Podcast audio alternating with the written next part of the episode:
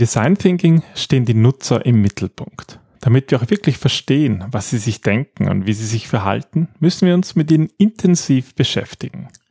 Eine gute Möglichkeit dabei ist das Beobachten von Nutzern, die mit einem Produkt interagieren.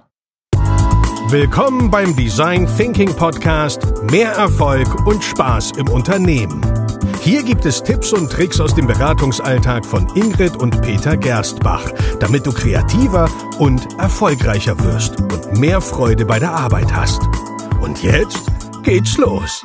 Viel Spaß! Hallo und herzlich willkommen zum Design Thinking Podcast. Mein Name ist Peter Gerstbach und gemeinsam mit meiner Frau Ingrid freue ich mich, dich heute wieder begrüßen zu dürfen. Einmal die Woche besprechen wir hier Techniken der Problemlösungsmethode Design Thinking und diskutieren verschiedene Aspekte aus unserem Beratungsalltag. Heute geht es um das Thema Beobachtungen. Hallo Ingrid. Hallo Peter, hallo liebe Hörer. Das Thema Beobachtungen ist manchmal ein bisschen so ähm, mit Angst verbunden, wenn wir unseren Teilnehmern in unseren Kursen erklären, sie müssen jetzt fremde Leute beobachten oder gar eigene Kollegen. Hm. Kommt immer die Frage, ja, aber ich kann ja nicht, wie wirkt denn das? Und der, der, der verhält sich ja dann ganz anders und äh, wollen die das überhaupt? Und genau um solche Dinge, ähm, über solche Dinge sprechen wir heute, was ihr da tun könnt. Genau, dann lass uns gleich mit den zwei häufigsten Techniken starten. Es gibt viele unterschiedlichste Varianten und Möglichkeiten der Beobachtung. In meinem Business Analyse Training spreche ich auch immer darüber. Wir konzentrieren uns mal auf die, die jetzt so im Design Thinking ähm, die größte Relevanz haben. Und, ja. Und zwar sind das, also zwei häufigste, häufige Techniken ähm, sind kontrollierte Beobachtungen und natürliche Beobachtungen. Genau. Ähm, bevor wir da einsteigen, ähm, möchte ich nur ganz kurz erwähnen, warum Beobachtung so wichtig ist. Und zwar im Design Thinking haben wir ja die erste Phase, die bei uns Einfühlen heißt. Und beim Einfühlen reicht es eben nicht nur Interviews zu führen und, und Leute zu befragen und aus den Antworten ähm, Lösungen herauszuziehen, sondern wir müssen die Menschen auch ihren, beobachten und herausfinden, wie sie die Dinge nutzen oder ja, wie sie interagieren. Weil Menschen immer das eine sagen und das andere machen, einfach äh, gar nicht aus Bösartigkeit, sondern weil uns viele Bewegungen gar nicht bewusst sind. Ich finde, ein, ein gutes Beispiel ist so herauszufinden, ob jemand bereit ist, für ein Produkt zu zahlen. Mhm. Da kann man jetzt fragen, wären Sie bereit, XY Euro für dieses Produkt zu zahlen. Und dann sagen ihm alle, ja klar, weil es irgendwie eh wurscht ist, sie müssen es ja nicht zahlen. Und dann, dann macht man das Produkt und dann will man das Geld haben und plötzlich sagen sie alle, na, na das, ist, das ist zu teuer, genau, doch nicht so gut. Und deswegen ist das Verhalten halt in manchen Dingen viel wichtiger zu beobachten, als irgendwelche hypothetischen Fragen zu stellen. Ja, und was auch da ganz spannend ist bei, beim Zahlen, da geht es natürlich auch darum, dass niemand als geizig ähm, gelten will und dass, dass wir da irgendwie höhere Preise ansetzen, als dass wir tatsächlich bereit sind zu zahlen, einfach damit wir dem anderen Wertschätzung entgegenbringen, damit wir in die Gemeinschaft gehören, damit wir nicht als geizig gelten. Und das, das spielt halt alles rein. Ähm, ich fand das mal ganz spannend in einem Projekt. Da hast du zu einer Teilnehmerin gesagt, die gesagt hat, na ja, sie braucht das Beobachten nicht. Ähm, wie schenkst du dir einen Apfelsaft, glaube ich, ein? Oder was trinkst du gerne? Kannst du dich erinnern? Ja. Und das, das war so spannend, weil sie dann gesagt hat, naja, also ähm, ich gehe zum Kühlschrank und ähm, schenke mir ein Glas Apfelsaft ein. Und Peter hat dann gefragt, wenn ich jetzt an deiner Stelle wäre, was müsste ich da tun? Und hat sie gemeint, naja, also da müsste ich einmal in die Küche gehen. Okay, und Peter geht in die Küche. Und jetzt, naja, und dann musste eigentlich noch ähm, den Schrank öffnen und das Glas rausholen. Also hat er den Schrank geöffnet, das Glas rausgeholt. So, und jetzt, naja, jetzt musst du zum Kühlschrank. Und dann ist er wieder ein Stück zurückgegangen. Und, und das sind so tausend kleine Zwischenschritte gewesen, die ihr überhaupt nicht bewusst waren, weil, weil sie so alltäglich sind, weil sie schon solche Gewohnheiten sind. Aber genau in diesen Beobachtungen, in diesen Gewohnheiten liegen so viele Schlüssel versteckt und das ist so wichtig, die zu erkennen. Ja, das ist das Beobachten. Deswegen tun wir das. Und gerade eben im Einfühlen, wenn wir unseren Nutzer besser verstehen wollen und auch Beweggründe und eben tatsächliches Verhalten ergründen wollen, da eignet sich das ganz super. Aber schauen wir uns vielleicht mal eben diese zwei Varianten an. Kontrollierte und natürliche Beobachtung. Ich starte mal mit der kontrollierten Beobachtung, weil das das ist, was ich sehr häufig auch in, in früher in, in meinen Projekten, auch so in Business-Analyse-Projekten ähm, erlebt habe und was viele Unternehmen heute auch ganz häufig noch machen. Der die grundsätzliche Ansatz bei einer kontrollierten Beobachtung ist, dass ich in Zeit plane, dass ich ein Versuchssetup plane, dass ich mir halt genau überlege, was will ich eigentlich erreichen, was ist eigentlich mein Zweck. Dann lade ich zum Beispiel Nutzer ein, eben in dieses Setting und versuche in einer relativ kontrollierten Umgebung ähm, meine, meine Antworten zu bekommen. Und das heißt, ich muss die Teilnehmer einladen, ich muss ihnen zumindest erklären, was sie zu tun haben, äh, möglicherweise auch, was der Zweck der Beobachtung ist und natürlich brauche ich irgendwo die Einverständniserklärung, dass sie überhaupt beobachtet werden. Fokusgruppe ist ein typisches Beispiel, oder? Genau. Einer so kontrollierten Beobachtung. Ja. Und was waren die Ergebnisse? Ja, also man, man lernt da schon sehr viel. Das finde ich eigentlich immer ganz interessant. Äh, der Vorteil ist halt auch, es ist, es ist sehr einfach zu reproduzieren. Also man kann solche ähm, Fokusgruppen immer wieder machen und wird dann auch ähnliche Ergebnisse bekommen was man was man irgendwo auch möchte. Ja. Ich möchte ja nicht Zufallsergebnisse mhm. haben, sondern halt äh, reproduzierbare Ergebnisse. Und das funktioniert gut. Genauso kann ich das Ganze auch gut analysieren. Wenn ich zum Beispiel dann noch Leute einlade, die äh, so aus dem Unternehmen, die das mitbeobachten und sich mhm. zum Beispiel mitschreiben oder ich kann Videoaufnahmen machen, ich kann Tonaufnahmen machen und kann das dann eigentlich ganz gut auswerten. Und das Ganze ist auch relativ gut planbar und man kann es meistens relativ schnell durchführen, ja, weil man es eben kontrolliert und weiß, was einen erwartet. Aber ist da nicht irgendwie ähm, ein Nachteil, ähm, dass, dass die Teilnehmer sich so verhalten, wie sie einerseits glauben, dass du willst, dass sie sich verhalten, also die Erwartungshaltung erfüllen, und andererseits habe ich das auch erlebt in so kontrollierten Beobachtungen, dass ähm, Leute nicht nur das machen, was sie glauben, dass der Versuchsleiter hören will, sondern auch, wie sie wirken wollen innerhalb der Gruppe. Das nennt man mhm. Hawthorne-Effekt. Ja, und genau das ist halt irgendwie auch, auch der Nachteil dieser, dieser ganzen Methode, weil ähm, wir wollen natürlich, wir haben ja gesagt, wir wollen möglichst äh, aussagekräftige Daten haben. Wir wollen ja wissen, mhm. wie sie sich wirklich verhalten. Und wenn sie sich dann in so einem Versuchssetting ja anders verhalten, als sie es in ihrer natürlichen Umgebung tun, ja, dann haben wir eigentlich unser, das Ziel der ganzen Beobachtung nicht erreicht. Ja, und deswegen gibt es ja auch eine andere Gattung von Beobachtungen, und zwar die natürliche Beobachtungen. Würdest du mal erklären, worum es da eigentlich geht und was der Unterschied ist?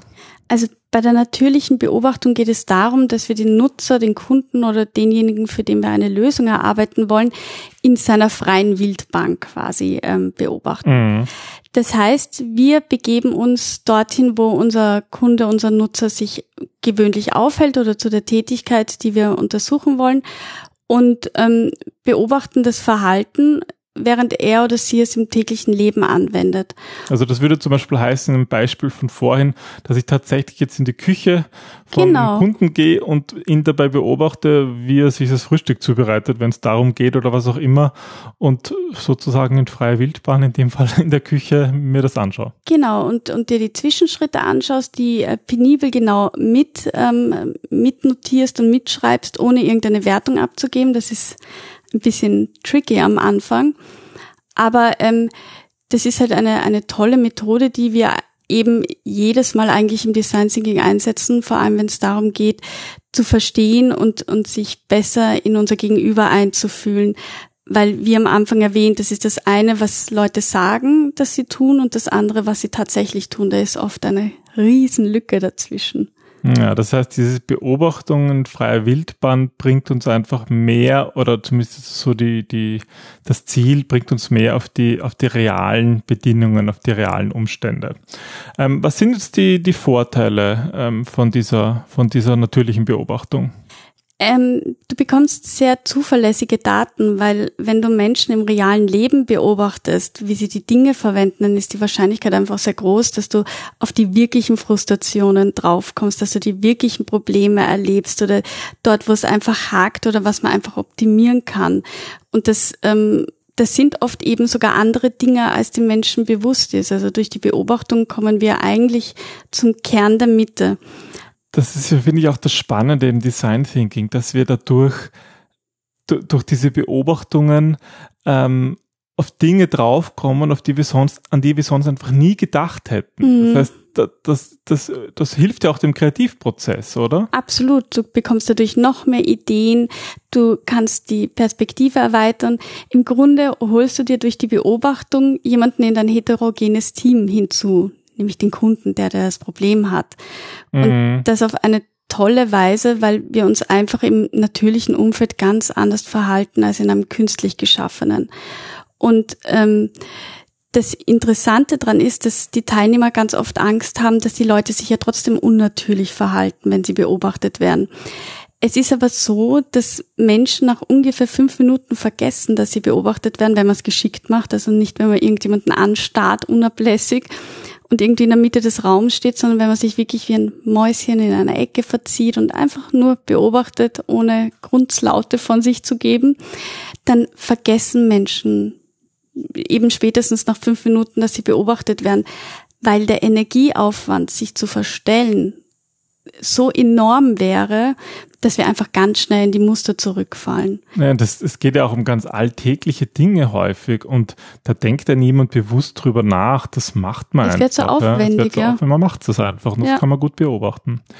Ähm, das, das sind jetzt einige Vorteile, aber ich bin mir sicher, ähm, dort wo Vorteile sind, sind auch immer Nachteile. Was würdest du sagen, ist ähm, an, an natürlichen Beobachtungen schwierig oder was ist vielleicht sozusagen nie, nicht so ein guter Ansatz, das zu wählen? Naja, du hast eigentlich immer nur eine Chance, ähm, das zu beobachten, in dem Sinne, dass du es reproduzieren kannst, weil du nicht weißt, ob derjenige ähm, sich wirklich eins zu eins genauso nochmal verhalten wird. Zum Beispiel beim Kundengespräch oder so, das ist etwas, was du nicht mehr herstellen kannst. Und das, was ich am schwierigsten an der Methode finde und wo ich selber immer wieder am Üben und, und mich selbst ermahnen bin, ist, dass du das eigene Denken, deine eigenen Vorannahmen, deine eigenen Wertungen und Erfahrungen so schwer ausklammern kannst bei der Beobachtung, wenn man das transkribiert, ist es halt ganz wichtig, dass man sich und seine Welt selber zurücknimmt und wirklich das aufschreibt, was man gesehen hat. Ich habe eine meiner ersten Beobachtungen waren in einem Kindergarten und ich kann mich erinnern, dass da die Kindergärtnerin ähm, herumgeschrien hat und ich habe dann geschrieben, ähm, Kindergärtnerin schreit Jungen an, der dann weint. Aber also in Wahrheit habe ich nur gehört, dass die Kindergärtnerin ihre Stimme erhoben hat. Es klang für mich wie Schreien, aber ich weiß nicht, wie sie wirklich schreit. Also sie ist lauter geworden und ein Kind hat geweint. Aber ich weiß nicht einmal, ob das Kind aufgrund ähm, aufgrund der Lautstärke der der Kindergärtnerin geweint hat oder ob es einen anderen Grund gab. Das heißt, ich habe da schon Vorannahmen hineingeflochten, die ja so vielleicht gar nicht stimmen. Mhm. Und das ist halt die Schwierigkeit, sich dessen bewusst zu sein und, und auch während des Aufschreibens daran zu denken, so hoppala, vielleicht passt diese Korrelation ja gar nicht. Ja, also das ist halt immer schwierig, wenn man sozusagen als Versuchsleiter Teil irgendwie des, des, der, der Situation ist, dann beeinflusst man sie natürlich. Und Absolut, das gilt ja. für kontrollierte sogar noch mehr als für natürliche Beobachtungen. Aber diesen, diese negativen Auswirkungen muss man sich anschauen. Aber im Endeffekt hilft es uns ja trotzdem dabei, den, den Kunden, den Nutzer irgendwie besser zu verstehen. Und ich glaube, ähm, das ist ja auch wichtig, dass ich mir überlege, was will ich eigentlich erreichen mit meiner ganzen ja. Beobachtung. Kannst du ein paar Tipps geben oder sozusagen, wie schaut eigentlich eine Vorbereitung aus für eine Beobachtung? Womit sollte ich starten? Also ganz wichtig ist, wie du schon einmal gesagt hast, sich zuerst einmal zu überlegen, was man überhaupt erfahren will und auch vielleicht, was man erwartet, um, um da sich selber auch abzuholen und dann leichter auf, auf Vornamen und Hypothesen zu achten. Mhm. Ähm, dann ist es wichtig, sich zu überlegen, wen man beobachtet und wo sich diese Zielgruppe, also ich rede jetzt von einer natürlichen ja. ähm, Beobachtung, wo diese Zielgruppe sich überhaupt befindet, ähm, wann ich sie am besten antreffe und wen ich überhaupt beobachten möchte. Mhm dann ähm, welche Stichprobengröße sinnvoll ist und auch wie ich das Ganze dokumentiere. Also mache ich Fotos, schreibe ich einfach nur mit, ähm, mache ich ein, ein Video. Dann ist es wichtig, ähm, den Teilnehmern zu erklären, was sie tun und warum sie beobachtet werden, wenn du das in einem entweder einem kontrollierten Umfeld machst oder wenn du jemanden filmst oder oder ähm, ja, seine Daten weiterverwenden möchtest. Na gut, dazu brauche ich ja irgendwie auch die Zustimmung und die muss ich mir irgendwie holen, was natürlich auch schon wieder gleich ein Eingriff ist in die ganze Situation. Aber so ist das nun mal. Und das ist in Unternehmen oft schwierig, weil, ähm, also wenn du es zu offiziell machst, dann musst du meist den Betriebsrat noch fragen, der, der legt einen Einspruch ein. Es reicht aber oft, wenn man mit den Betroffenen selbst spricht, weil die ja auch wollen, dass ihr dass, dass die Tätigkeit oder was auch immer ähm, verbessert wird oder mit dem Chef, ja, also da kurz, ähm, kurz sicherstellen, dass das in Ordnung ist und was mit den gesammelten Daten passiert, wenn es in einem solchen Umfeld ist. Wenn man auf der Straße beobachtet, dann beobachtet man auf der Straße. Das ja, also wird niemand verbieten können gerade im Unternehmen ist es ja wichtig zu erklären, was man eigentlich damit macht. Und eben gerade im Design Thinking geht es ja darum, Probleme zu lösen. Und das sind ja die Mitarbeiter meist sehr interessiert dran. Eben. Die dürfen ja. nicht das Gefühl haben, dass sie kontrolliert werden. Und darum geht es ja auch nicht, wenn ich im Rahmen von Design Thinking solche Beobachtungen mache. Und dann funktioniert das eigentlich ganz gut. Und der letzte Punkt ist, wenn, wenn ihr das dann interpretiert, wenn ihr das dann im Team besprecht, da aber auch wirklich die Aktivität im Zusammenhang zu sehen. Also wann hat das jemand gemacht und, und was könnten Gründe sein? Da geht es aber dann um die Interpretation des bereits Beobachteten. Nicht während der Beobachtung, sondern danach. Ja, also es sind eigentlich äh, mehrere Schritte und ähm, jetzt bin ich so hin und her gerissen. Ist es jetzt einfach oder ist es kompliziert? Naja, also es ist eigentlich einfach, du sitzt nur da, ähm, starrst Leute an, schaust, notierst und ähm, ja. beobachtest. In der Theorie, genau. In der Theorie funktioniert vieles. In der Praxis ist es aber so, dass die Beobachtung wirklich eine Methode ist, die viel Übung braucht, viel Interesse auch an unserem Gegenüber. Mhm. Also wenn ich nicht neugierig bin, was andere machen, dann wird mir sehr schnell langweilig oder ich verstehe den Sinn dahinter nicht und werde da einfach einen Blödsinn machen. Ähm, insofern würde ich die Beobachtung sogar zu den eher schwierigeren Methoden geben.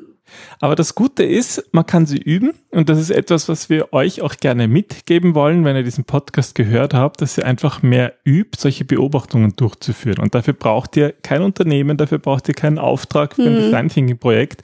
Da reicht es eigentlich, wenn ihr zum Beispiel auf eurem täglichen Weg in die Arbeit einfach mal Leute beobachtet und versucht genau das zu machen, was wir jetzt gerade beschrieben haben. Nicht hineininterpretieren, aber sich trotzdem auch Gedanken machen, sich einfach zu überlegen, was sehe ich da gerade und das kann eine gute Übung sein, um besser zu werden im Beobachten. Das ist doch eine nette Wochenaufgabe eigentlich. Ja, dann sind wir gespannt, was, wie sie für euch funktioniert und was ihr daraus an Erkenntnissen habt. Äh, wenn ihr sie mit uns teilen wollt, freut, freut, uns das immer. Ihr könnt uns gerne schreiben äh, unter podcast.ingridgerstbach.com. Ja, dann schauen wir, was uns nächste Woche erwartet. Ich bin auch schon gespannt. ja, das glaube ich dir. Bis nächste Woche. Bis bald. Tschüss. Tschüss.